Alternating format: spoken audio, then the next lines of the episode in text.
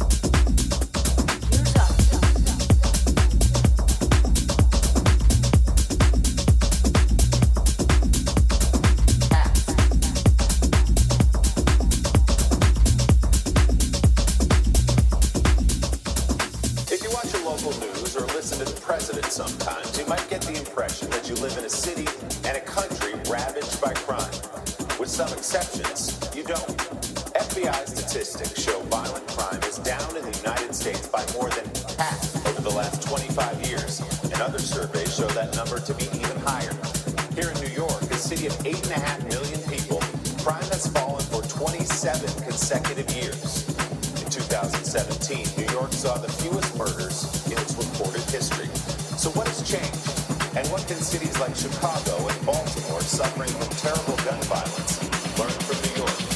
In our Sunday Spotlight, NBC's Stephanie Gosk gets a rare inside